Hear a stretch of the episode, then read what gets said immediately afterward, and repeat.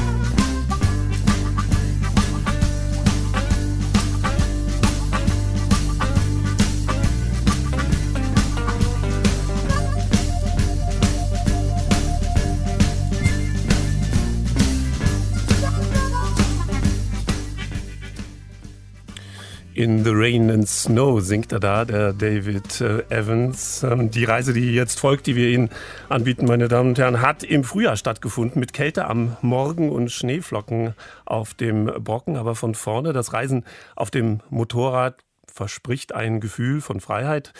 Man ist den Elementen direkt ausgesetzt und das kann mal Sonne sein, mal Wind oder auch Regen. Und es ist eine ganz eigene Art, die vorbeiziehende Landschaft äh, zu erkunden und wahrzunehmen. So ist zumindest äh, das Bild, das wir von Motorradfahrern und vom Motorradfahren gemeinhin haben, das auch in Filmen wie etwa Easy Rider transportiert und gefeiert wird. Aber bewahrheitet sich dieses äh, Klischee bei dem ersten Trip auf zwei Rädern?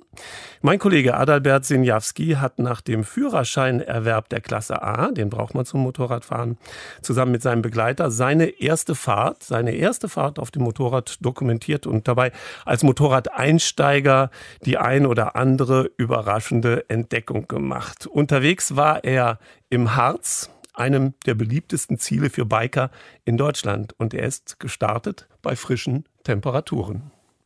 Es sind gerade 8 Grad Celsius plus. Auch der Sonnenschein lässt auf sich warten, der angesagt war. Nun gut, das Motorrad ist ein Reise-Enduro-Motorrad, gemacht und ausgelegt für längere Strecken.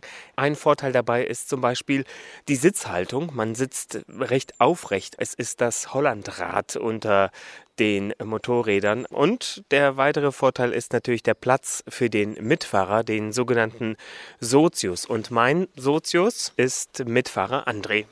Hallo. Einige Sachen müssen wir jetzt zusammen mal vor der ersten Fahrt hier angucken. Zum einen sind da die Fußrasten, wenn du hinten sitzt. Genau, die muss man auf beiden Seiten ausklappen. Und hier, äh, schau mal links und rechts. Ja, da hat man zwei Möglichkeiten immer. Entweder hält man sich an den Griffen fest oder man hält sich am Fahrer fest. Ja, und André, wenn wir jetzt losfahren, ganz wichtig, du musst dich halt auf den Fluss der Bewegung einlassen. Also vor allem bei den Kurven nicht gegen diese Schräglage lehnen. Der Reflex geht wirklich erstmal, dass man das ausgleichen will. Das kann dann zum Sturz führen, wenn wir da beide nicht im gleichen Rhythmus sind. Ja, und dann steigen wir aufs Motorrad und los geht's.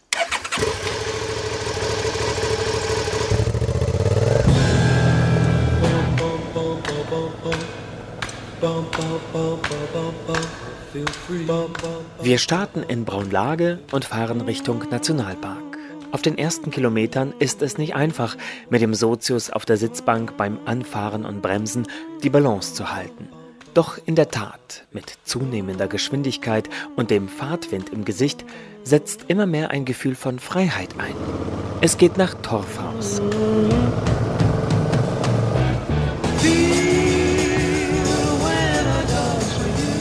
Die Bundesstraße windet sich Kurve um Kurve in die Höhe. Rechts erscheint der knapp 1000 Meter hohe Wurmberg, gefolgt vom zum Teil schneebedeckten Brocken, dem mit mehr als 1100 Metern höchsten Punkt im Harz. Zur Linken eine kilometerweite Aussicht auf satte Moore und die Wipfel der Nadelwälder. Doch der Ausblick wird getrübt. Nicht etwa wegen des Wetters, mittlerweile strahlt die Sonne und lässt uns weit in die Berglandschaft schauen, vielmehr wegen der zahllosen umgekippten Bäume. Die Stürme der vergangenen Jahre, die Trockenheit und der Borkenkäfer lassen die Harzer Fichten sterben. Graue Holzgerippe statt grüner Wald. Der traurige Anblick trügt, heißt es auf Hinweistafeln am Straßenrand. Der Nationalpark regeneriert sich derzeit und wird in ein paar Jahrzehnten als widerstandsfähiger Mischwald auferstehen.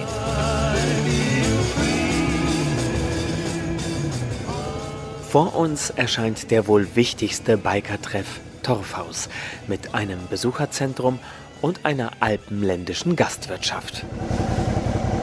Auf dem Parkplatz reiht sich Motorrad an Motorrad. Mehrere Dutzend Fahrzeuge, von schweren Harleys mit blinkendem Chrom bis zu sportlichen japanischen Modellen. Zwei Herren aus Hildesheim zeigen uns ihre Bikes und schwärmen von ihrem Ausflug. Also aus Hildesheimer Sicht ist es natürlich direkt vor unserer Haustür. Es ist äh, landschaftlich abwechslungsreich. Es ist für einen Motorradfahrer abwechslungsreich. Man ist äh, ja, ohne große Planung sofort im Harz in einer wunderschönen Umgebung, die viele Leute unterschätzen. Okay, warum unterschätzen? Es geht ja nicht darum, um auf der Autobahn äh, 230 zu fahren, sondern hier in den Kurven das Feeling zu haben, das man hat als Motorradfahrer, ähnlich wie beim Skifahren, sage ich immer. Von daher wunderschön. Ich habe gelesen, dass das sozusagen so die Vorstufe ist für die Alpen. Es, es gibt hier Strecken, die durchaus vergleichbar sind. Klar, da geht noch mehr in den Alpen. Die Strecken sind länger. Es gibt äh, viel, viel längere Strecken mit Kehren, die viel Spaß machen. Aber hier hat man schon richtig Spaß. So vielfältig die Maschinen, so divers auch die Menschen. Etwa diese junge Fahranfängerin aus Norddeutschland, Sie ist hier mit ihrem Freund. Als Frau äh, Motorrad zu fahren, äh, wie ist denn das quotenmäßig? Also ich kenne tatsächlich relativ viele Mädels. Ähm, Gerade natürlich jetzt auch durch Social Media und so ist natürlich das Connecting ein bisschen einfacher. Aber so generell wird es, glaube ich, mehr. Und müsst ihr irgendwelche Sprüche anhören? Gar nicht. Nee? Gar nicht. Also es kommt, glaube ich, auch mal drauf an, wie du als Frau drauf bist. Aber wenn du auch relativ locker und offen bist und auch mal einen Biker grüßt und mit dem irgendwie normal sprichst und dich jetzt nicht anstellst oder einen auf Etepetete machst, dann wirst du ganz normal aufgenommen wie ein Kerl auch. Stichwort Biker grüßen. Auf der Fahrt hierher ist mir schon aufgefallen, wenn uns andere Motorradfahrer bzw. Fahrerinnen entgegenkommen, hebt die Mehrheit von ihnen eine Hand vom Lenker und macht ein Victory-Zeichen. Ich persönlich fand das bisher etwas albern. Also Bikergruß, ja oder nein? Auf jeden Fall. Ja? Ja, das haben wir hier auch viel gemerkt. Ne? Hier waren auch ein paar sehr arrogante Leute unterwegs, die es nicht geschafft haben, mal die Hand rauszuhalten. Aber wir auf jeden Fall. Arrogant? Schönen Dank. Die Victory-Geste geht auf den britischen Rennfahrer Barry Sheen zurück, erklärt uns ein Mann, der sich zu uns gesellt. Ein Fahrlehrer, wie sich herausstellt, der auf die Frage Bikergruß ja oder nein sagt? Für Fahranfänger definitiv heißt es erstmal nein. Das hat nichts mit Arroganz zu tun, sondern mit Sicherheit, müssen fahren lernen, beide Hände erstmal an Lenker und dann so langsam dahin arbeiten, weil ähm, die haben genug damit zu tun, dass sie erstmal die Kurven richtig gucken, die Kurven richtig fahren. Und wenn sie da noch darauf achten, dass ein Biker kommt und dass, ob sie die Hand heben oder so, ähm, das ist dann einfach äh, vom Sicherheitsaspekt her völlig daneben. Aber es ist schon legal, oder? Das zu machen. Grundsätzlich ist es natürlich legal. Es ist ja genauso, als wenn jetzt ein Autofahrer dann zwischendurch sich mal am Kopf kratzt, dürfte er dann ja auch nicht oder ein Radio anmachen. Ne? Neben uns starten drei Draufgänger ihre blubbernden Harley-Maschinen und sehen aus wie Darsteller aus dem Easy Rider-Film. Zeit auch für uns, aufzubrechen und weiterzufahren.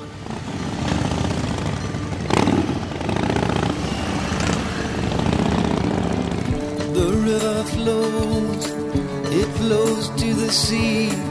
Wherever that river goes, that's where I want to be. Flow, river, waters wash down. Take me from this road to some.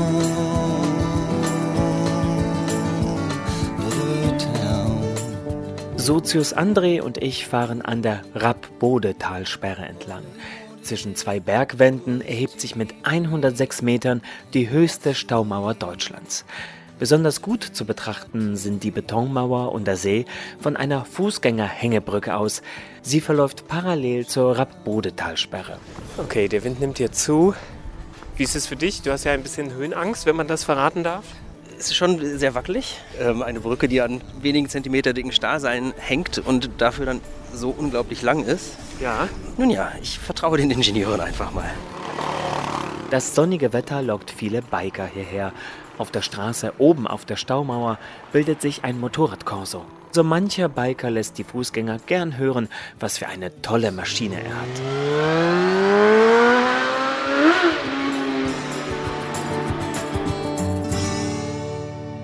Ziel unserer deutlich entspannteren Fahrt ist eine Unterkunft, die sich auf Motorradreisende spezialisiert hat. Zwei Dutzend solcher Hotels im Harz listet der Gratis-Tourenplaner Bikerbetten auf. Darunter Gelbkes Mühle, ein großes Fachwerkhaus am Flüsschen Uffe in Bad Sachsa. Gastgeber ist ein Paar aus den Niederlanden, das hier vor Jahren selbst Halt gemacht hat. Wir haben nach einem Campingplatz gesucht. Hotelübernachtung gemacht in diesem Hotel und dann sind wir eigentlich geblieben. Drei Monate später war dieses Haus unsere. Und ist doch ein schöner Campingplatz, nicht?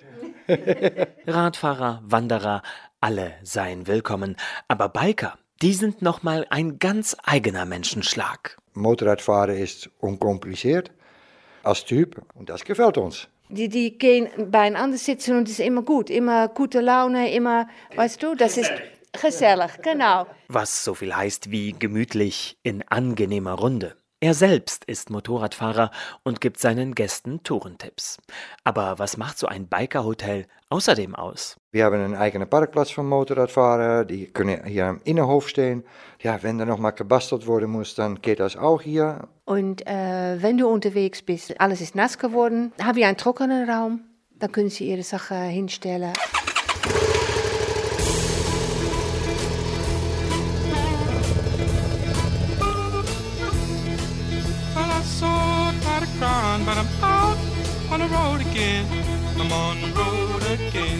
Am nächsten Tag geht es an der Stadt Thale mit ihrem berühmten Hexentanzplatz am Bodekessel in den östlichen Teil des Harzes. Die Landschaft wird zusehends flacher. Statt uns in die Kurven zu legen, geben wir auf geraden Strecken mehr Gas. Hin und wieder lohnt sich ein Zwischenstopp an den vielen Schlössern und Burgen, die sich hier wie an einer Perlenkette aneinanderreihen. Schloss Ballenstedt, Schloss Harzgerode oder das Schloss Stolberg, das in einem Städtchen mit Fachwerkhäusern in einem idyllischen Tal liegt. Eine Perlenkette mit Patina. Die Fassaden einiger Bauten hier im Ostharz bröckeln.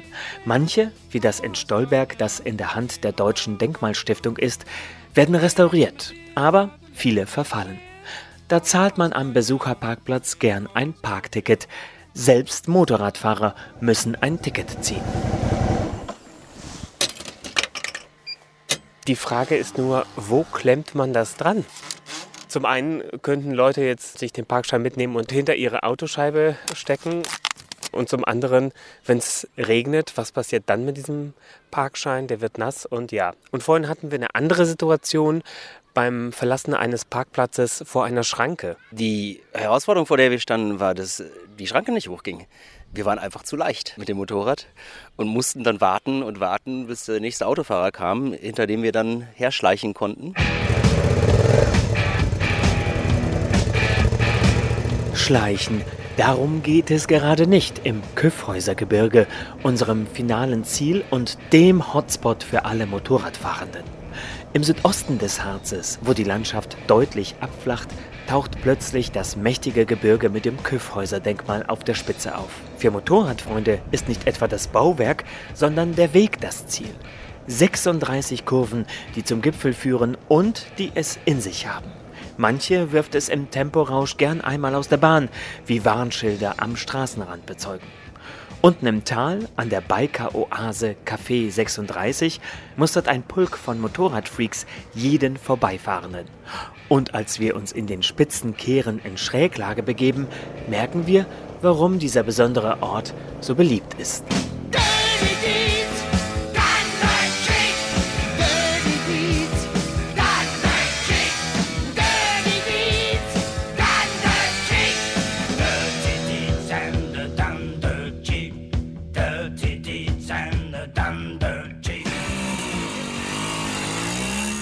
Im Rückspiegel sehe ich einen Typen mit rotem Irokesenhelm auf einer lauten Maschine. Er fährt dicht auf.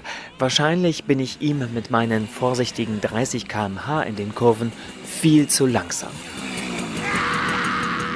Wieder unten an der Biker-Oase angekommen, treffen wir den Typen wieder. Und ohne Helm auf dem Kopf wird klar, das ist eine junge Frau auf einem alten DDR-Moped, Marke Simson. Also du hast dich schon über mich geärgert. Ja, tatsächlich schon. Ja.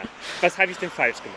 Es war mir einfach zu langsam. Kurvenfahren macht mega Spaß und ich fahre an sich halt einfach gerne her, weil hier viele coole Leute sind. Hast halt selbe Leidenschaft. Äh, Dann sag doch mal, Simson, das ist so der Klassiker, ne? Wir sehen da, was sehen wir da?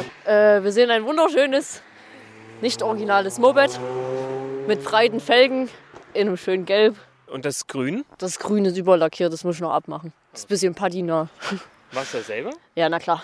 Boah. Ich mache alles selber. Bis auf den Motor mache ich eigentlich alles selber. Umlackieren, Schrauben, ja. Ostblechgirl steht da. Was, Genau, das ist mein Instagram-Name, weil ich Ostblech liebe. die Simpsons haben so einen Kultstatus, ne? Ja. Gibt es eigentlich viele davon noch? Oder? Ja, definitiv. Da gibt es richtig viele, gerade bei Jugendlichen. Das ist einfach Kult, das fährt sich schön.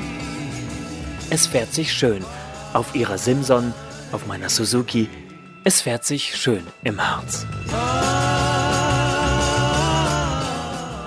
PS? Mittlerweile sage ich Bikergruß. Ja. Na dann also Bikergruß an meinen Kollegen Adalbert Sinjawski. Ich denke gerade noch nach über seine Bemerkung gerade im Bericht, wonach manch einer seine Maschine gerne ziemlich laut aufbrüllen lässt. Es ist tatsächlich so, dass einige äh, leider dran basteln. Es sind glücklicherweise nur wenige, die fehlendes Ego durch Krach ausgleichen wollen. Ich wollte Ihnen auch noch sagen, die Rapp-Bodetalsperre kam ja gerade im äh, Beitrag vor, im Harz, trägt künftig den Titel Historisches Wahrzeichen der Ingenieurbaukunst in Deutschland. Das erfahre ich von der Ingenieurkammer Sachsen-Anhalt. Äh, Diese Talsperre hat ein Speichervermögen von rund 109 Millionen Kubikmetern und ist Deutschlands größte Trinkwassertalsperre. 1959 eingeweiht. So, jetzt äh, spielen wir mit Gruß ans Ostblech Girl. The Allman Brothers Band, Midnight Rider. Und damit danken wir dem Novizen Adalbert Sinjawski, dass er uns mitgenommen hat auf seine erste Biker-Tour.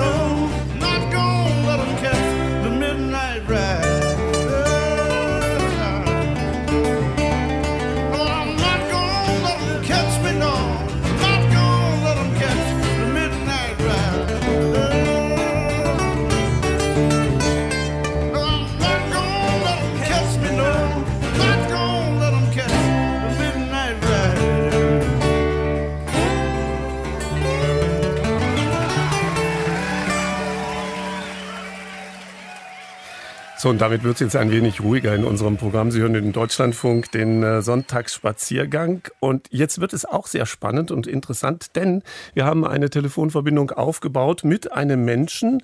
Ich weiß jetzt gar nicht so richtig, wie ich das ausdrücken soll. Der hat eigentlich überhaupt kein Zuhause. Andreas Moser, guten Morgen im Sonntagsspaziergang. Guten Tag.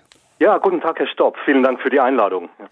Wenn ich sage, Sie haben kein Zuhause, dann müssen wir das erstmal klären, was Sie mit Ihrem Leben machen. Es mag befremdlich äh, klingen, dass Sie keine eigene Wohnung, ob im Eigentum oder zur Miete oder sonst wie haben, nicht mal auf dem Campingplatz oder in einer Hütte leben, sondern Sie reisen durch die Welt und brauchen daher keine eigene Wohnung.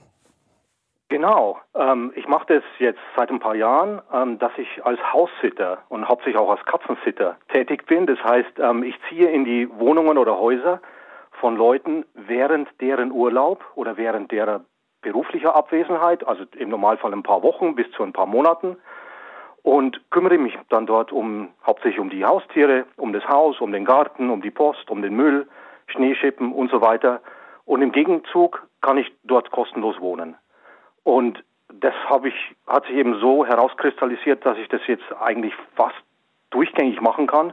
Und insofern hat es sich echt nicht mehr rentiert, eine eigene Wohnung zu haben. Hm, was haben Sie denn vorher gemacht, Herr Moser, bevor Sie auf diese Idee gekommen sind? Also bevor ich auf diese Idee gekommen bin, war ich schon ein paar Jahre ähm, auf Reisen um die Welt, habe allerdings dann immer noch eine Wohnung gemietet. Also ich, ich, hab, äh, ich bin so jedes Jahr umgezogen, ähm, habe in, in Großbritannien gewohnt, in Italien, in, in Litauen, in Rumänien, in Bolivien, Peru und so weiter. Und noch vorher habe ich als Rechtsanwalt gearbeitet. Das ist sozusagen mein altes, langweiliges Leben. Mhm. Naja, wenn Sie sagen, das war langweilig, dann folgt daraus ja auch, dass, dass Ihre jetzige, kann ich da eigentlich sagen, Profession, House-Sitting, das ist ja äh, ein Begriff, hinter dem sich vieles verbergen kann. Das ist aber kein richtiges Beruf. Wie, wie, wie, wie kommen Sie denn an die Adressen, äh, bei denen Sie dann äh, aufs Haus aufpassen oder auf die Wohnung? Oh, es gibt da Plattformen im Internet, ähm, wo die, die Eigentümer oder die Hausbesitzer äh, ihre Angebote einstellen. Ähm, die Leute, die das machen wollen, ähm, die, die Haussitter ähm, erstellen Profile mit Fotos von sich, am besten natürlich ein Foto mit, mit Tieren. Ne? Man schreibt ein bisschen was über sich, man schreibt sich an. Und wenn die Leute Interesse haben, dann telefoniert man mal, ähm, mhm. am besten über Skype.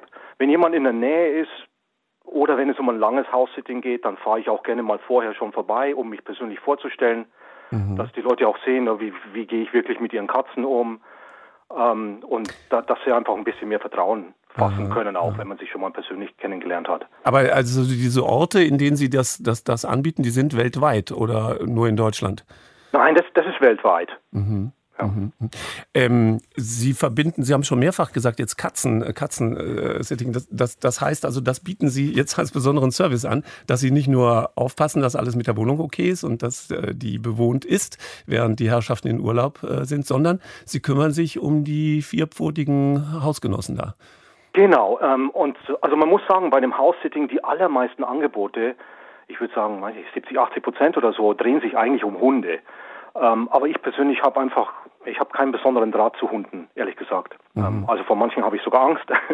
und aber mit Katzen komme ich einfach super zurecht. Also ich hatte als Kind eine, eine Katze ähm, und ich hätte auch gerne eine, aber eben wegen dieser ständigen ähm, Mobilität, wegen dieser Aha. unsteten Lebensweise ähm, habe ich keine eigene. Und deswegen ergänzt sich das eigentlich ganz gut. Ja. Und ähm, also ich kümmere mich gerne um die und ich glaube, die Katzen kommen auch ganz gut mit mir zurecht. Und, und kommt man, kommt man damit äh, durchs, durchs Jahr, Herr Moser? Oder müssen Sie ja manchmal sagen, nur jetzt habe ich gerade keinen Auftrag, was mache ich denn die nächsten sechs äh, Wochen? Also, das, ist, das kann man ganz klar sagen. Vor Covid war es Vollzeit. Also da kam ich voll durchs, durchs Jahr. Also da bin ich von einem Auftrag zum, zum nächsten gereist. Und seither ist es, und dann war einfach, also 2020 war wirklich eine Flaute. Ähm, da sind dann natürlich auch die internationalen Aufträge einfach weggebrochen. Da war ich dann hauptsächlich nur mehr in Deutschland, Österreich, Südtirol, Schweiz, so, so ein bisschen. Ne? Und jetzt, jetzt äh, steigert sich das, das, das Niveau wieder. Ähm, ich habe immer noch Pausen drin, aber mhm. in den Pausen bleibe ich dann, also ich habe manchmal so zwei, drei Wochen zum Überbrücken. Da bleibe ich dann bei Freunden ähm, oder ich mache selbst mal Urlaub ähm, oder ich gehe wandern ähm, oder ah. jetzt im Moment zum Beispiel bin ich bei meinen Eltern in Bayern dann. Ja, haben Sie schon, auch, wenn ich mal komme. Schon verraten, dass das House-Sitting kein Urlaub für Sie äh, ist, sondern natürlich auch mit Pflichten verbunden ist. Herr Moser, wir haben Zeit nach den Nachrichten, uns noch genauer zu erkundigen, wie das alles abläuft und worauf man achten muss. Äh, schön, dass Sie heute im Sonntagsspaziergang-Gespräch sind. Andreas Moser, der auch einen Blog betreibt, da kann man sich informieren, wo der überall gerade rum äh, flitzt im Moment, wenn ich richtig verstehe verstanden habe, bei den Eltern, denn Wien ist ausgefallen. Das können Sie uns dann gleich berichten, warum und wieso und weshalb. Meine Damen und Herren, Sie bleiben äh, auch bitte am Hörrohr sitzen. Es kommen jetzt die Nachrichten aus der ganzen Welt. In zehn Minuten dann melden wir uns zurück.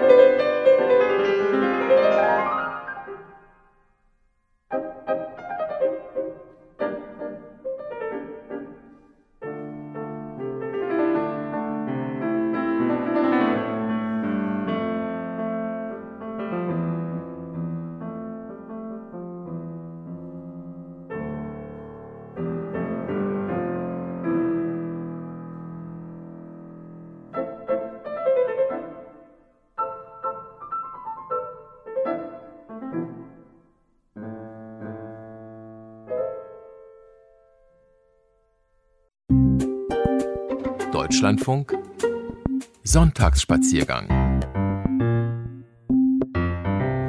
Damit geht es weiter mit den Reisenotizen aus Deutschland und der Welt. Jetzt Sonntags Spaziergang-Gespräch mit Andreas Moser. Der war bis 2009 Rechtsanwalt. Das ist er immer noch, aber er hat bis 2009 als Rechtsanwalt äh, gearbeitet. Er studiert, das darf ich zusammenfassen, äh, augenblicklich Philosophie an der Open University. Das ist eine britische Fernuniversität äh, und jetzt auch noch Geschichte an der Fernuniversität in Hagen. Und das hängt damit zusammen, dass er kein eigenes Zuhause hat, also sein Studium mitnimmt dorthin, wo er eben gerade unterwegs ist. Und sein Spielfeld ist die gesamte Welt. Andreas Moser und einen Reise- und Geschichtsblog betreiben sie auch noch, sodass jeder nachvollziehen kann und gucken kann, wo sie gerade stecken und was sie machen. Wir hatten eingangs schon über die Katzen ähm, gesprochen, dass sie nicht nur Haussitter sind, sondern auch Katzensitter. Sie haben auch gesagt, warum gerade Katzen. Trotzdem kämen vielleicht auch andere äh, Tiere für Sie in Frage Frage, auf die Sie aufpassen würden? Ja, ähm, einmal habe ich mich um Kaninchen gekümmert. Das war auch sehr süß. Ähm, Vögel und sowas, Fische, die in einem Aquarium sind, solche Sachen kann ich machen. Ähm, einen Traum, den ich noch habe, obwohl ich noch bisher noch keine Erfahrung damit habe, wären Schafe oder Lamas oder Alpakas. Ähm, also wie gesagt, ich habe keine Erfahrung damit. Ich weiß nicht, ob ich dann wirklich mit denen zurechtkäme. Aber wenn es jetzt nicht eine ganz große Herde wäre, das, das würde ich mir einfach wahnsinnig süß und sympathisch vorstellen, ja, weil ich die Tiere einfach mag. Also brauchen Sie einen Auftrag irgendwo in den Anden wahrscheinlich, um das da mal wäre fantastisch. Da würde ich sehr gerne, so, da würde ich sowieso sehr gerne wieder hingehen. Ja. Ja. Ähm, was ich auf keinen Fall mache, sind einmal hat mir jemand angeboten, auf seine Schlangen aufzupassen und Mhm. wollte mich überzeugen davon, dass zwei Meter lange Würgeschlangen auch überhaupt gar nicht gefährlich sind. Ähm, aber das war nicht der Punkt, ne, weil selbst wenn die ungefährlich sind, ist einfach, also da könnte ich kein Auge zudrücken. Ja, wenn, ich dieser im Mensch gleichen, mit den Haus- wenn ich Schlangen. im gleichen Haus bin mit einer, mit einer Schlange. Ja. Und es Ja. waren sechs Schlangen. Ne. Ja, ich versuche mir gerade vorzustellen, wie mache ich denn Urlaub, äh, wenn ich meine Schlangen nicht mitnehmen kann. Also äh, ich, es Ah, muss ja hat irgendwas gesagt, passieren. dass ich einfach einmal in der Woche muss ich eine Ratte ins, ins Terrarium werfen. Gut, soweit am heutigen Sonntag äh, die sympathischen Bilder, die Sie zaubern. Wir bleiben mal bei den, bei den, bei den Katzen. Ja, ja, eine ist besser, eine ja. Liebeserklärung zwischen Miauen und Schnurren. Powwow heißt die Gruppe. Das ist ein Quartett aus Frankreich. Die gibt es seit den 1990er Jahren. Und dieser Song jetzt, Le Chat heißt er, der, der war ihr größter Hit.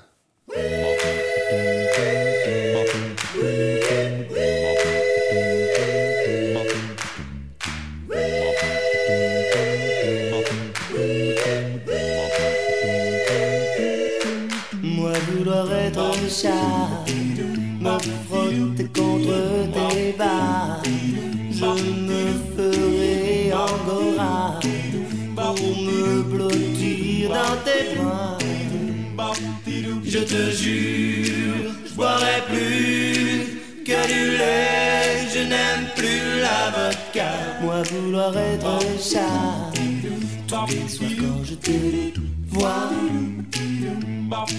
Moi vouloir être chat, retrouver sur les gouttières mes copines de litière, me toujours rester à toi.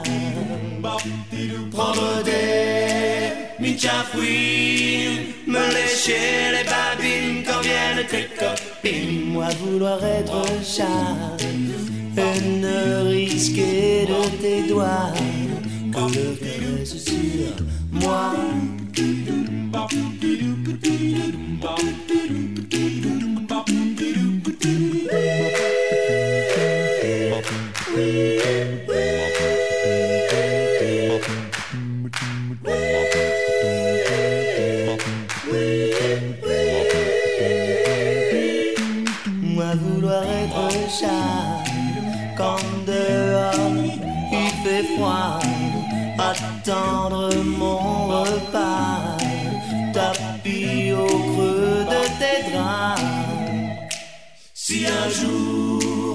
préfères à mes félines caresses, les canines d'un chien en laisse, tu ne comptes pas sur moi.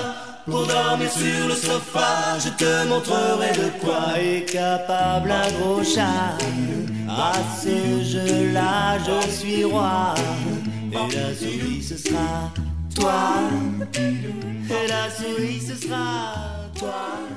Le Chat der Gruppe Pau Wow Andreas Moser am Telefon. Sie haben vorher Couchsurfing gemacht, also es war Ihnen schon so in etwa ähm, auch geläufig, äh, in anderen Wohnungen zu sein oder andere Menschen bei sich zu Hause zu empfangen. Ja, also ich weiß nicht, ob, ob, ob ich das kurz erklären soll. Also Couchsurfing ist, ist so eine Plattform, die gibt es weltweit für Reisende wo man für ein, zwei, drei Nächte kostenlos bei bis dahin fremden Menschen übernachten kann. Mhm. Und ich habe das äh, genutzt, sehr ausgiebig auf meinen Reisen. Aber auch wenn ich immer wo gewohnt habe, äh, habe ich auch ger sehr gerne Reisende empfangen. Ja. Und deswegen ja, also das, das war jetzt für mich nichts Neues. Das ist nichts also, Neues. Ja. Aber jetzt dann umgekehrt, wenn, wenn Menschen im Grunde einem, einem fremden Menschen die eigene Wohnung mit den ganzen persönlichen Dingen überlassen, wie sichern die sich denn vorher ab? Was wollen die denn vorher von, von ihnen? Womöglich dann noch polizeiliche Führungszeugnisse? Ähm, also die, die, die, die meisten wollen einfach nur mal vorher mit mir sprechen ähm, über Skype, sodass man sich auch auf, auf Videos sieht ähm, und das reicht den meisten. Und dann biete ich auch immer an, dass ich ein, zwei Tage vorher mhm. komme, also insbesondere wenn die Leute ein Gästezimmer haben. Und dann lernt man sich nochmal richtig intensiv kennen. Und dann sehen die auch, ne, wie ich mit ihren Tieren umgehe und so weiter. Und dann, dann ist es so eine, so eine Bauchentscheidung, habe ich den Eindruck, bei den, bei den allermeisten Leuten. Es gibt welche, die wollen wahnsinnig viele Referenzen, die wollen Führungszeugnisse und so weiter. Für mich ist das einfach so ein, so ein Warnsignal. Also nicht, dass ich ein mhm. Problem damit habe, das, das zu besorgen, aber das ist halt bürokratischer Unsinn und, und ich denke mir, also wenn jemand mir nicht vertraut, ähm, dann sollen sie es sein lassen. Dann aber, soll sich jemand anders nehmen. Ja. ja. Aber, aber dann, wenn es so ist, wenn diese Basis hergestellt ist, dann steht Ihnen alles zur Verfügung, inklusive Swimmingpool und Auto, was weiß ich? Genau, also Swimmingpool hatte ich in, in Spanien zum Beispiel mal, in Andalusien. Ähm, Autos ist, also wenn die Leute nur ein Auto haben und die fahren mit dem Auto weg, äh, in Urlaub, dann ist natürlich das Auto weg. Aber viele Leute ähm, haben auch ein zweites Auto oder was auch oft der Fall ist, die Leute fliegen in Urlaub und dann fahre ich die zum Flughafen und habe dann für den Monat, den die weg sind, das Auto zur Verfügung und am Ende hole ich sie wieder ab Aha. und ich tank halt das Auto wieder auf. Äh, bezahlen und, die eigentlich dafür, dass sie äh, das machen, also dieses House-Sitting? Oder äh, ist das eine Plus-Minus-Null-Geschichte, weil sie können ja dann kostenlos wohnen? Genau, also das ist, ich, ich nehme, es gibt verschiedene Modelle ähm, und manche Leute zahlen dann ein bisschen und manche Leute wollen, dass man ein bisschen zahlt. Ich mache das nicht. Also ich mache das wirklich, ich, ich möchte einfach nicht, dass man da rumrechnen muss, dass man sich über Geld Gedanken machen muss. Ähm, für mich ist das auch ein bisschen so eine, ja, wie an so eine kleine Nische, aus der man aus der Marktgesellschaft und dem Kapitalismus ein bisschen fliehen kann. Mhm. Also wo man sich einfach vertraut und man sagt, okay, es ist, geht null auf null auf, ich kann kostenlos wohnen, ich kann alles nutzen, äh, ich habe eine voll ausgestattete Küche, ja. aber dafür kümmere ich mich auch um alles. Ne? Und also ich putze auch die Wohnung wieder und am Ende ist wieder alles so. Und, und die Leute haben auch also die haben ja auch jemand, der in ihrem Haus ist, ne, den sie anrufen können, ja. wenn was ist. Also ich schicke ja den Leuten auch Fotos von ihrer Katze und dass sie wissen, die Tiere leben noch. Und wenn, wenn irgendwas, wenn Post kommt und das ist was Wichtiges, ja. dann, dann leite ich die weiter oder rufe an. Also die haben auch jemanden vor Ort. Äh, ich, ich, ich merke gerade, die steigenden Energiepreise schaffen Ihnen keine negativen Gedanken, weil das, das ist ein Aspekt, der Sie gar nicht betrifft, weil Sie ja keine eigene Wohnung haben. Ich habe das letzten Winter mitbekommen. Ähm, über, also das war eigentlich interessanterweise schon, schon vor, vor dem Ukraine-Krieg, jetzt im letzten Winter sind ja auch schon die Gaspreise ein bisschen angestiegen. Da war ich in Baden-Württemberg für drei Monate und da hatte ich insofern damit zu tun, als dort ständig die Gaslieferanten die Verträge gekündigt haben. Mhm. Und die Familie war in Tansania und dann musste ich mich ein bisschen drum kümmern, ja, dass noch weiterhin Gas fließt. Gott.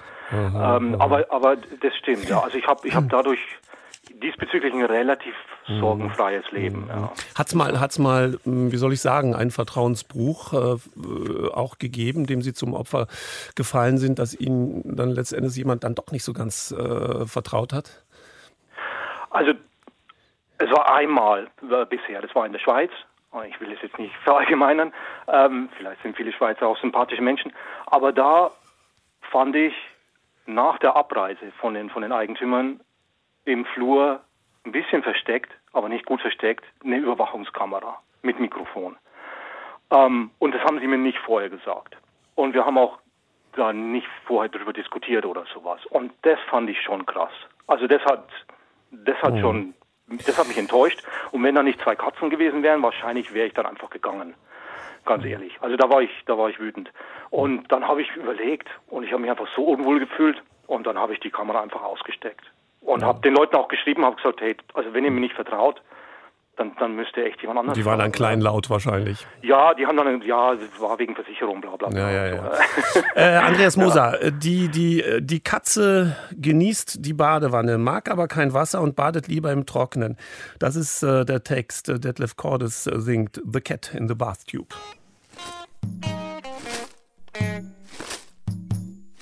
Meow, meow. The cat enjoys the bathtub. Meow, meow. Relaxing in the bathtub. Meow, meow. The cat is water shy.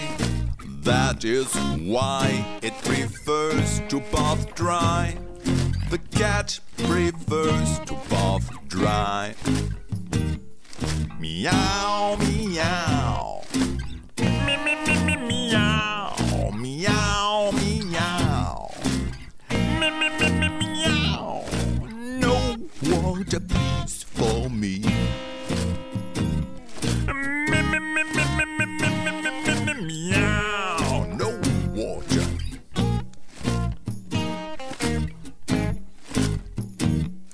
Meow, meow. The cat enjoys the bathtub. Meow, meow. Relaxing in the bathtub. Meow, meow.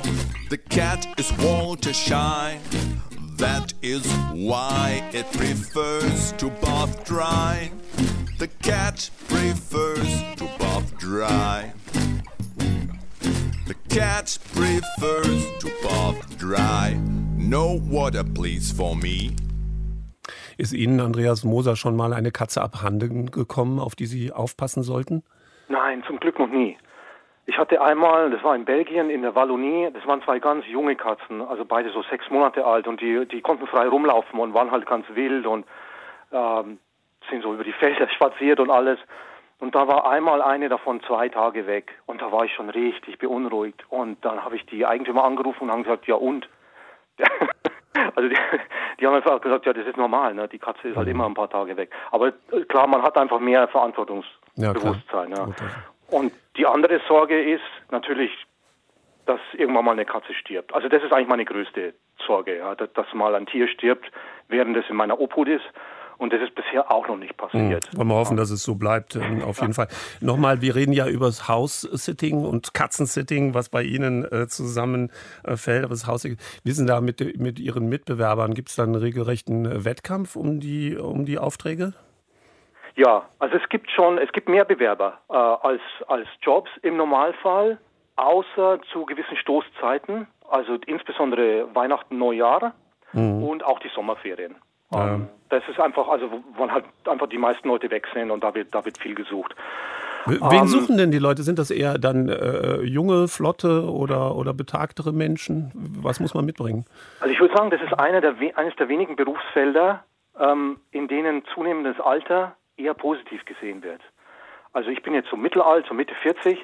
Ähm, das ist schon, da, da gilt man schon als solide und ruhig und zuverlässig und Dem, so. dem Menschen kann ich vertrauen. Ja, genau. Und viele, äh, also in vielen Angeboten lese ich auch ausdrücklich, dass die Leute ähm, nach älteren Menschen suchen. Ähm, also manchmal auch bewusst nach Rentnern. Ähm, und Frauen werden ein bisschen eher genommen als Männer. Also denen traut man auch irgendwie mehr zu, ähm, dass sie irgendwie sorgfältiger umgehen mit Tieren oder sorgfältiger umgehen mit dem Haus oder so. Ähm, und ich, also ich kann mir vorstellen, dass wenn jetzt irgendjemand 17 oder 18 ist oder so, dass es vielleicht ein bisschen schwerer hat, ehrlich gesagt. Mhm. Wenn Sie hinreisen zu Ihren Auftraggebern, was ja, wie wir erfahren haben, quer durch die ganze Welt äh, sein kann, wie, wie reisen Sie denn dann? Setzen Sie sich in den nächsten Flieger? So, so selten wie möglich. Also ich habe äh, zweimal bin ich äh, zu Aufträgen geflogen. Das war einmal in Kanada und dann auf den Azoren war ich mal. Aber alles andere, ähm, also wenn man irgendwie auf dem Landweg oder mit dem Schiff hinkommt auf, auf erschwingliche Art und Weise, dann, dann mache ich das. Also ich glaube, das weiteste House-Sitting, wo ich, wo ich jetzt auf dem Landweg war, war in Kiew in der Ukraine. Und da bin ich damals auch mit dem Zug hingefahren. Also da war ich halt zwei Tage unterwegs, aber ist egal, man, man sieht ja viel unterwegs. Und ich, ich trampe auch gerne, muss ich auch sagen. Ähm, also ich fahre gerne per Anhalter. Ja, das, äh, da fällt mir ein, dass dieses äh, Trampen auch ja hier bei uns im Radio von allen Fortbewegungsmitteln eigentlich äh, wenig beleuchtet ist und viel zu kurz kommt. Ja, das finde ich sehr schade. Aber man deswegen sieht auch bin ich, weniger. Deswegen bin ich froh, dass ich es mal erwähnen konnte. Ja. Ja, man sieht aber auch weniger. Also ich meine, seinerzeit äh, standen die an den Autobahnraststätten. Und wenn mich nicht alles täuscht, ist es einfach auch weniger Menschen geworden. Man kann ja auch dann die billigen Busse benutzen oder die vorher vereinbarten Mitfahrgelegenheiten. Wie auch immer, ist nicht unser Thema, House-Sitting und äh, Katzensitting. Ähm, Andreas Moser, was, was steht denn an? Im Moment sind Sie bei Ihren Eltern gerade untergekommen. Ja. Was ist der nächste Auftrag? Ähm, ich habe jetzt eigentlich, also ich habe mir jetzt den Herbst frei gehalten, weil ich ein anderes Projekt noch habe. Also ich, hab, ich möchte mal auch für mich selbst reisen. Ähm, ich habe so ein Projekt, dass ich zu allen Orten reise, die jemals von sich behauptet haben, der geografische Mittelpunkt Europas zu sein. Oh, das sind allerhand. Und, und das verteilt sich eben. Also interessanterweise, ich, da war ich jetzt auch gerade wieder in der Ukraine, jetzt im, jetzt im Sommer, letzten Monat. Da gibt's da einen Ort, dann in, in, in Schweden, in Litauen, in Estland und so, Frankreich, Belgien und so weiter. Also deswegen habe ich mir jetzt mal praktisch ein bisschen Urlaub genommen, o- ob, obwohl ich ja weiß, dass, dass mein Leben sonst schon für andere Leute aussieht wie Urlaub. Aber es ist halt, es ist halt doch immer eine Verpflichtung. Ne? Und deswegen habe ich mir jetzt den Urlaub genommen. Und nur für Weihnachten und Neujahr habe ich schon ein House-Sitting zugesagt. Ähm, da fahre ich wieder nach Belgien zu einer Familie, wo ich schon mal war. Mit den kleinen gerne. Katzen, die inzwischen erwachsen sind. mhm. Andreas Moser, äh, wenn unsere Hörerinnen und Hörer Lust haben, äh, das alles zu beobachten, wie heißt Ihr Blog? Wie finden wir den? Ähm, am besten findet man unter, einfach googeln nach Andreas Moser Blog, Mhm. Also Moser mit einem O, oder die Internetadresse andreas-moser.blog. Ja. Herr Moser, vielen Dank, dass Sie uns ein wenig Einblick gegeben haben in diese ganz besondere Art des, ich kann gar nicht sagen des Reisens, es ist ja eine, eine Daseinsform, äh, die Sie da ähm, äh, kreiert haben, äh, des House-Sittings in Verbindung mit dem ähm, Katzensitting. Herzlichen Dank, wir wünschen auch Ihnen einen schönen Nachmittag. Ähm, für Sie jetzt die Gruppe Wildes Holz. Vielen, vielen Dank auch meinerseits. Ne? Einen schönen Sonntag noch.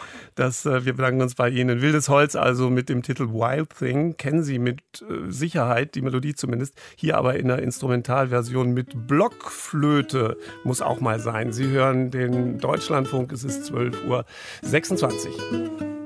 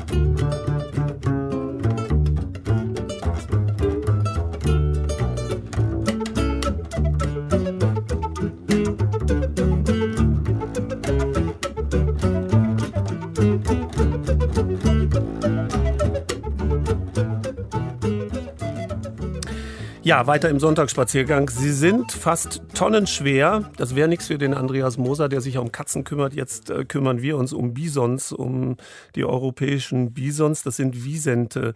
Bis der Mensch kam und äh, ähnlich wie in Nordamerika Anfang des 20. Jahrhunderts fast alle ihrer Art ausgerottet hat.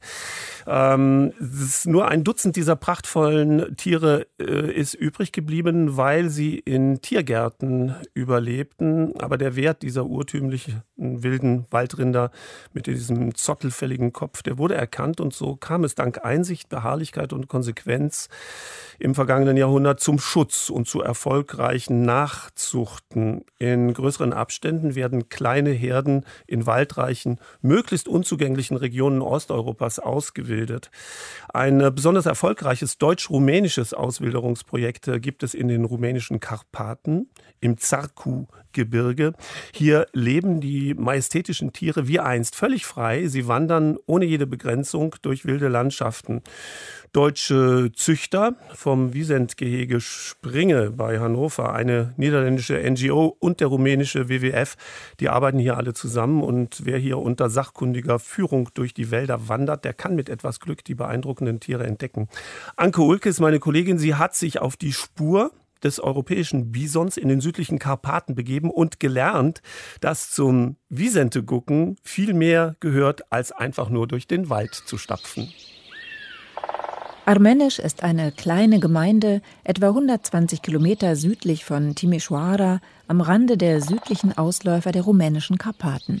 Über den dichten Mischwäldern dieser Landschaft kreisen Adler, leben noch immer Bären, Wölfe und Wiesente. Die einsame, teils hügelige, teils bergige, abwechslungsreiche Landschaft ist ideal für den europäischen Bison. In Deutschland gezüchtet, werden die Tiere hier in die Freiheit entlassen. Zusammen mit einem Ranger hoffe ich auf eine Wiesent-Begegnung in der Wildnis. Ich heiße Matej Adrian Mikulescu und ich arbeite als Ranger und als Wildnisguide für den WWF und die Organisation hier vor Ort. Der 30-jährige Matej stammt aus Armenisch und arbeitet von Anfang an im Rewilding-Projekt mit. Zusammen wollen wir auf Wiesent-Suche gehen. Zunächst geht es mit dem Auto durch einen hübschen Ortsteil von Armenisch. Wand an Wand stehen bunt bemalte Häuser nah an der Straße. Rot, gelb, orange. Die Farben leuchten bunt wie die Sommerblumen vor den Türen. Rasch liegt das Dorf hinter uns. Der Asphalt geht in einen Waldweg über. Wir holpern über die buckelige, steinige, schlammige und ausgefahrene Strecke. Mal rechts, mal links von uns fließt der weiße Fluss der Raoul Alp. Nach knapp zwei Stunden erreichen wir das Wiesent Akklimatisierungsgehege. Hier im steilen Gelände zwischen Kiefern, Fichten und Birken gewöhnen sich die Tiere unter regelmäßiger Beobachtung an ihre Auswilderung. Für Autos ist hier Schluss. Für die Wiesente beginnt hier ihr neues Leben, das auch sehr wichtig für das Ökosystem ist. Matej Mikulescu. Es sind die größten Säugetiere Europas und sie haben einen riesigen Einfluss auf die Ökosysteme. Zum Beispiel nutzt die Gelbbauchunke die wassergefüllten Hufspuren, um von einem Gebiet ins nächste zu wandern. Vögel sammeln das Fell für ihre Nester. Rehwild nutzt die Korridore. Sie halten die Wiesen offen. Es gibt viel Futter für kleine Raubtiere, aber auch Bären. Wiesente fressen 30 Kilo am Tag.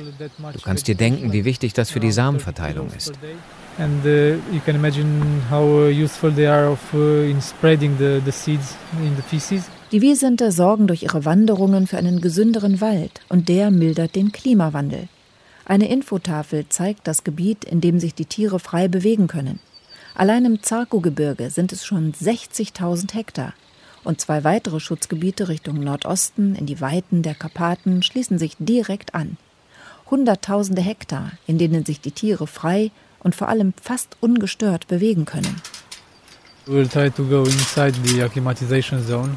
Wir gehen jetzt in die Akklimatisierungszone, checken die Wiesente, die hier gerade in der Eingewöhnungszeit sind. Wir versuchen leise zu sein, schauen, ob sie in Ordnung sind, checken die Kamerafallen, die Batterien, tauschen die Karten.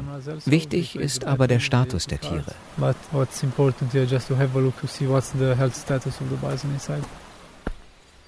Es geht sehr steil bergan. Heiß brennt die Sommersonne auf Kopf und Schultern. Das Auswilderungsgehege ist groß, man muss die Tiere durchaus suchen. Aber wir haben Glück. Ein steiler, gerölliger Anstieg, leise durchs Gras und da sind sie. We managed to see five males and we have a total of seven.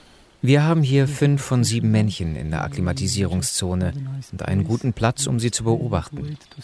Vielleicht kommen die anderen beiden auch noch aus dem Wald.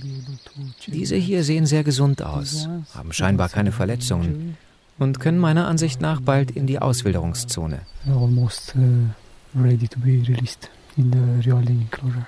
Für Matej ist das, was wir hier machen, ein wichtiger Teil seiner alltäglichen Arbeit. Beobachten, den Gesundheitsstatus der Tiere checken, fotografieren, Kamerafallen kontrollieren. Immer wieder steht ein Baum oder ein Strauch den Fotos im Weg, sodass mal Kopf, mal Hinterteil zu sehen sind. Ganz sicher haben die Wiesente uns bemerkt, aber sie bleiben ruhig, grasen friedlich, schauen ab und an herüber. Die starken Muskeln spielen unter ihrem dunkelbraunen, sommerlich glatten Fell. Die Tiere sind sichtbar gesund und fit. Und sportlich sind sie auch. Matei Mikulescu. We have uh, cases and uh, when we saw bison just jumping like. Uh, Wir haben es schon gesehen, dass Wiesente aus dem Stand vier bis fünf Meter weit springen. Über eine Straße oder über Felsen. Es ist erstaunlich, wie athletisch sie für ihr Gewicht sind. Wirklich erstaunlich. Aber ihre Muskeln, ihr Körper ist wie gemacht für diese Landschaft. built exactly for this kind of landscape. Wiesente gehören in die Wildnis, meint Matei, trotz der Gefahren durch Wölfe, Bären oder Frost im Winter. Well, the bison are uh, wild animals. Die Wiesente sind wilde Tiere. Es ist in ihrem Instinkt, frei zu leben. Selbst wenn sie in Gefangenschaft aufwuchsen, ist es ihre natürliche Lebensweise. Den Wiesenten, die sich eingewöhnen, geht es viel besser als in Gefangenschaft. Sie werden größer, sehen besser aus und sind viel gesünder. We can see them being much healthier. Leise wandern wir zurück zum Wagen. Dann geht es wieder zurück nach Armenisch, so langsam und holpernd, wie wir hergekommen sind. Am nächsten Morgen der gleiche Ablauf. Lange Anfahrt bis zum Auswilderungsgehege, Auto abstellen, aber dann nicht ins Gehege, sondern in den Wald. Wir wollen versuchen, eine wild lebende Herde zu entdecken. Nicht einfach, aber einige Tiere tragen Sender, damit können sie verfolgt werden. Matej und seine Kollegen können kontrollieren, ob sie gesund sind und vor allem, ob es Nachwuchs gibt. Denn schließlich sollen die braunen Waldriesen die Karpaten wieder möglichst zahlreich bevölkern. Vor ein paar Tagen war die Herde hier. Wir versuchen nun ein paar frische Spuren zu finden. Wenn sie noch hier sind, haben wir vielleicht eine Chance, die Wiesente zu sehen. A chance to, to see the bison. Schweigend laufen wir los. Der Weg, der mehr und mehr zum Trampelpfad wird, ist geräulig und schlammig. Der hochsommerlich stille Wald sehr dicht, vor allem der Nadelwald. Kaum zu glauben, dass die riesigen, fast tonnenschweren Tiere hier durchkommen.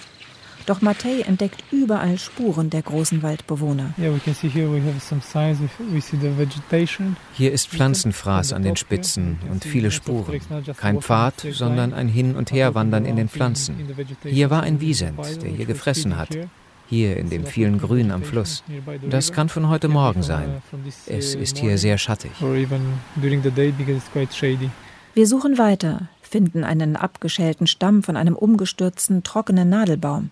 Matej klärt mich auf. Der Wiesent hat viel Rinde von einem Baum gefressen, den der Wind umgestoßen hat. Hier mitten auf dem Weg. Der Stamm ist entrindet. Hier die Zahnspuren. Der Wiesent zieht die Rinde ab. Sie enthält Minerale und ist die Hauptnahrung im Winter, wenn es nicht so viel Heu gibt. Aber sie hilft dem Wiesent auch, sein Futter besser zu verdauen. Im Winter fressen sie viel Rinde und Blätter, die im Winter grün sind, zum Beispiel von Blaubeeren. Die sind zwar etwas zäh, das macht aber nichts. Im Sommer gibt es viel Gras und anderes Grünzeug, aber trotzdem fressen sie noch Rinde. Wir sind hier mitten im Wald und müssen sehr leise sein und folgen gerade den älteren Spuren eines Weibchens und den vergleichsweise frischen Spuren eines Wiesent-Männchens. Unter uns rauscht der weiße Fluss Raoul ab und erst gerade eben einen etwas älteren Dunghaufen gefunden und jetzt gerade einen frischen Dunghaufen. Also die Chance besteht, dass wir eventuell diesen männlichen Wiesent zu sehen bekommen. Vorsichtig und so leise wie möglich folgen wir den Wiesenspuren durch dichtes, grünes, meterhohes Brombeer- und Brennnesselgestrüpp. Den Bison schützt sein Fell. Wir, beide in Shorts und T-Shirts, nehmen die Arme hoch und machen uns so schmal wie möglich. Überall sieht Matej frische Fraßspuren. Scheinbar sind wir einem Wiesent ganz dicht auf den Fersen. Wiesente folgen keinem Weg oder Pfad. Für die 30 Kilo Grünfutter, die ein Tier pro Tag braucht, knabbert es hier und nagt da und läuft kreuz und quer durch den Wald. Da die Spuren hier aufhören, kehren wir zum Waldweg zurück und jetzt kommt es auf Matthäus Erfahrung an. Wir kehren um und versuchen noch höher zu steigen. Vielleicht haben wir eine Chance, sie zu sehen. Hier sehen wir, dass die Wiesente die Richtung gewechselt haben. Erst sind sie nach rechts, wo wir waren, dann sind sie umgekehrt. Die frischen Spuren führen hier nach links. Wir versuchen leise zu sein. Vielleicht sind sie noch hier. Uh. Rechts und links des Waldwegs sind Trampelpfade zu sehen. Bergab, Richtung Fluss, gibt es viel Futter.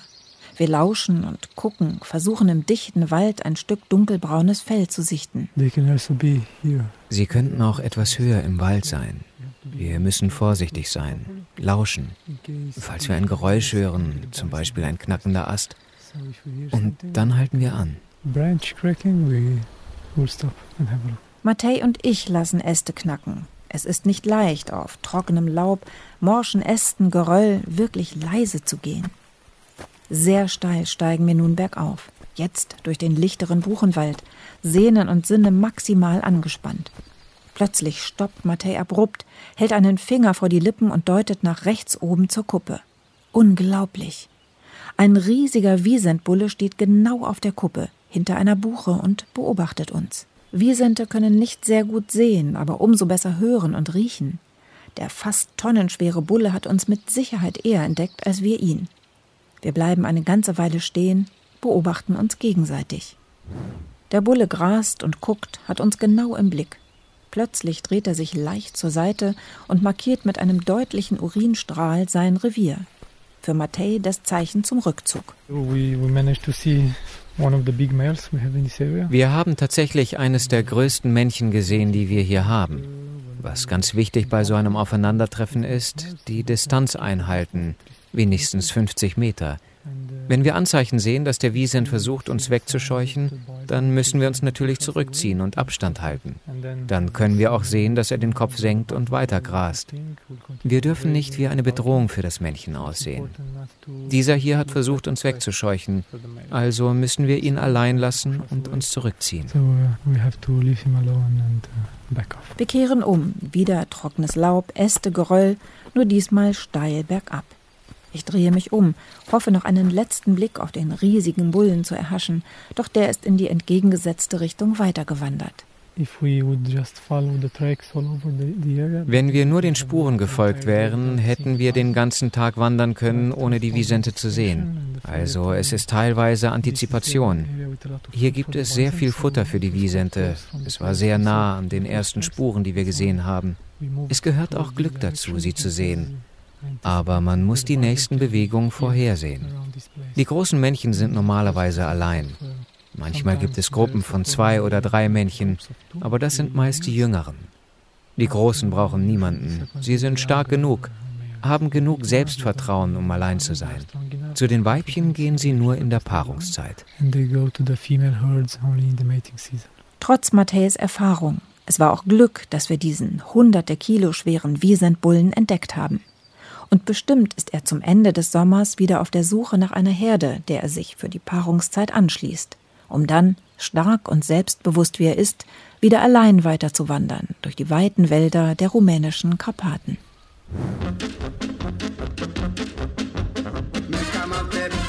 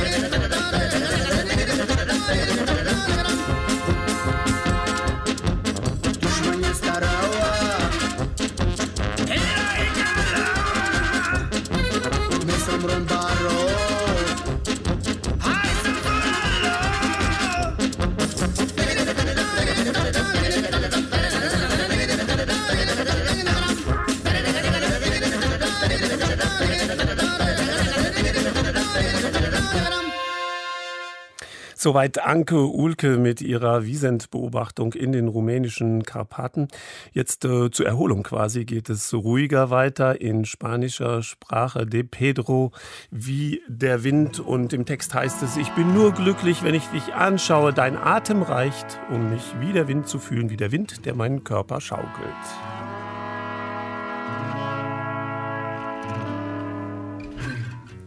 Solo contigo, solo soy feliz si yo te miro, basta tu aliento. Para que me sienta como el viento, solo contigo. Solo soy feliz si yo te miro, basta tu aliento. Para que me sienta como el viento, como el viento, como el viento, como el viento de mi cuerpo.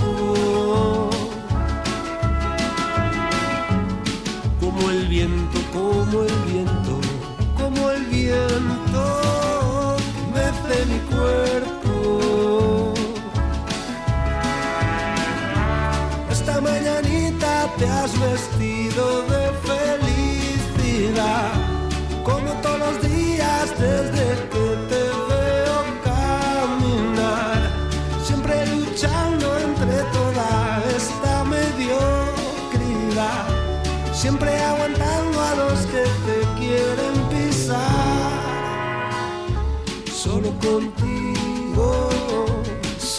feliz si yo te miro, basta tu aliento. Para que me sienta como el viento, solo contigo. Solo soy feliz si yo te miro, basta tu aliento. Para que me sienta como el viento, como el viento, como el viento, como el viento que mece mi cuerpo.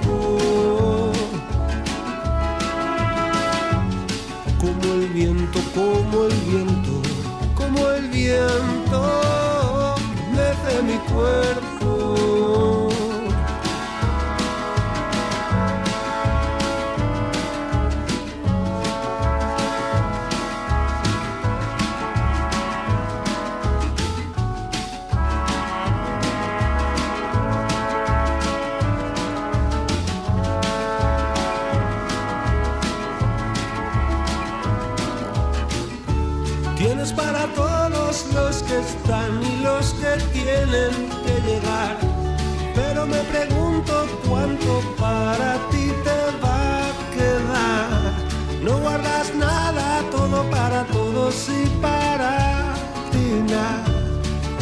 Historia de un camino que no tiene final.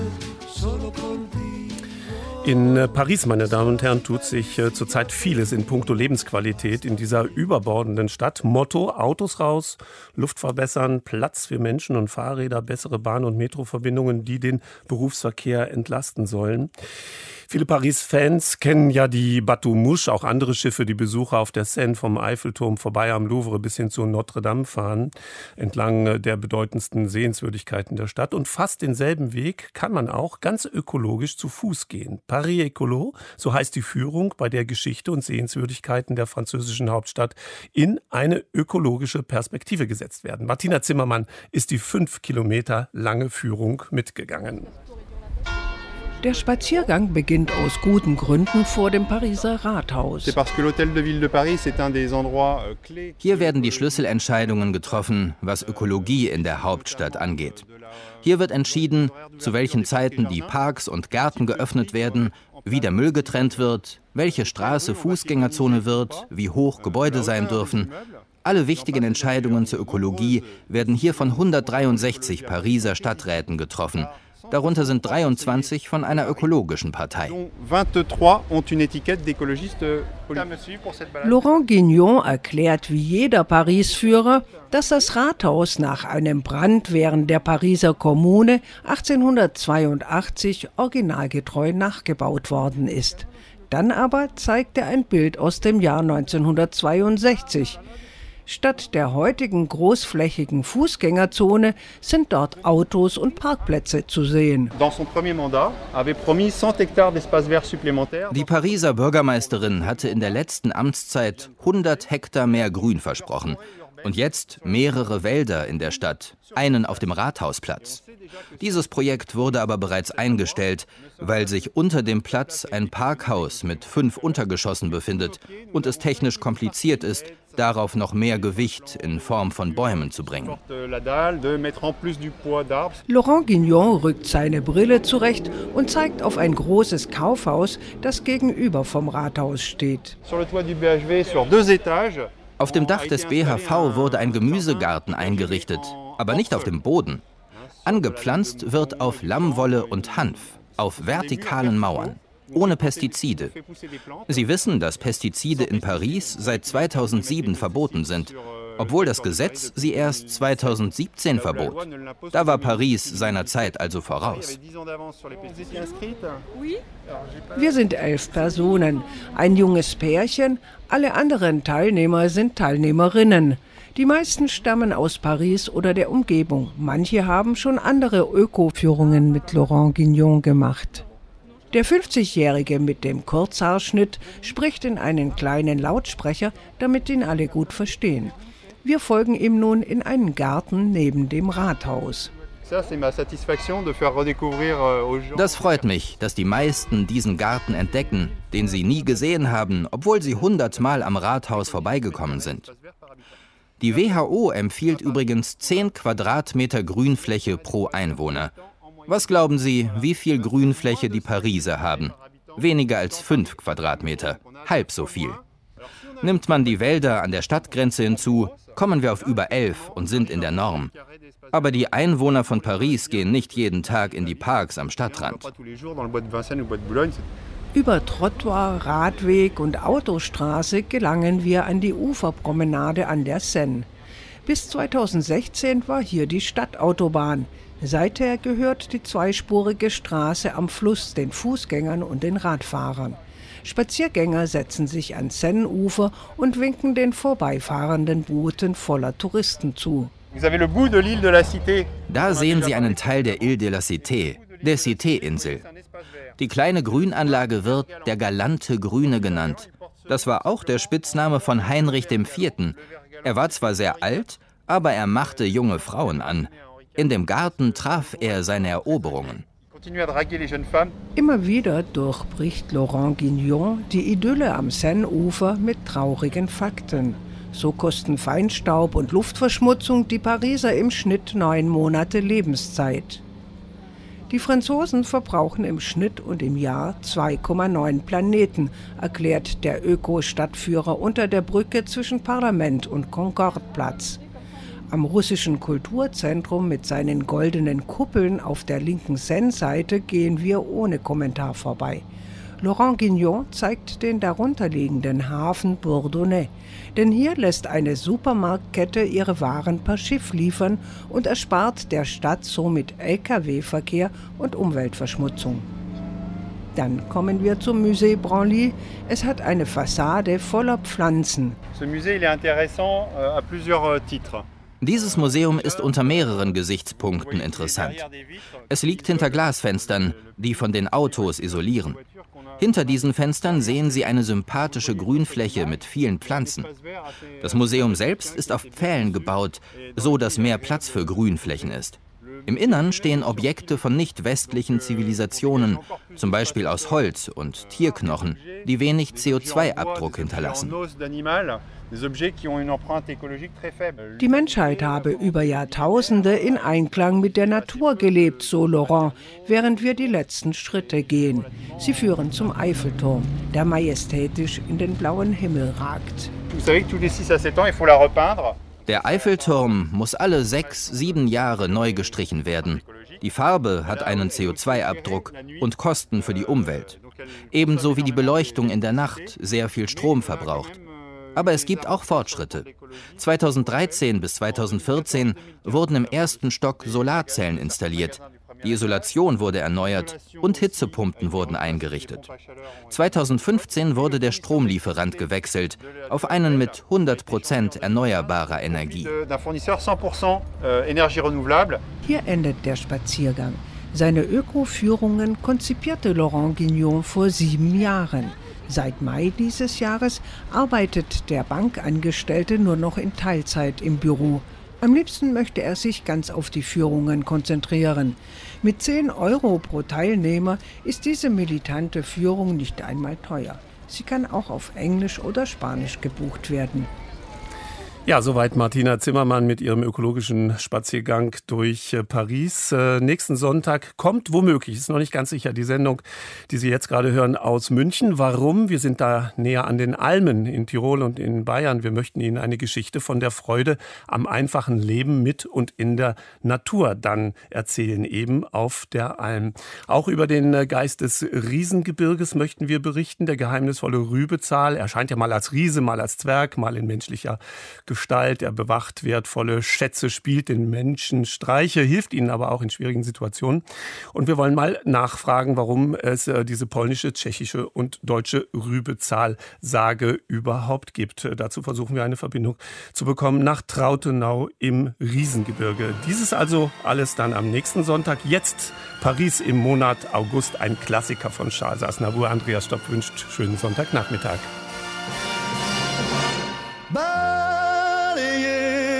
Septembre, notre amour d'un été,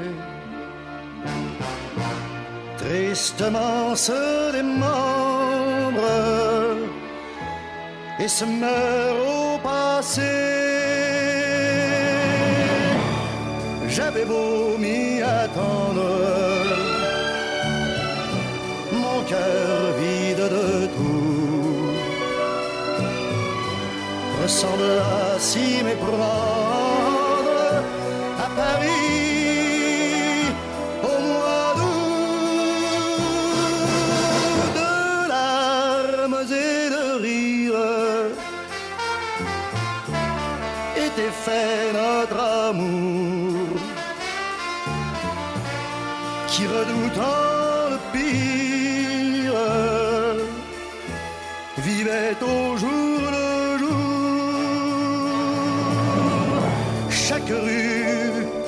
pierre semblait n'être qu'à nous.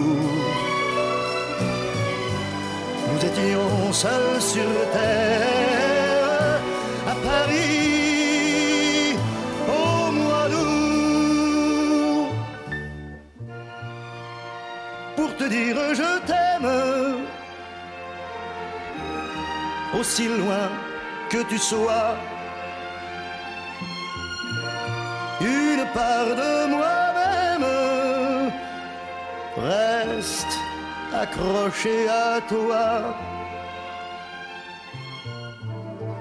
Et l'autre solitaire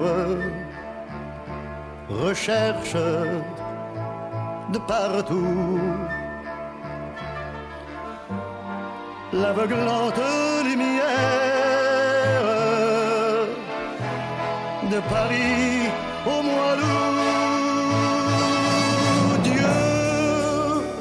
fasse que mon rêve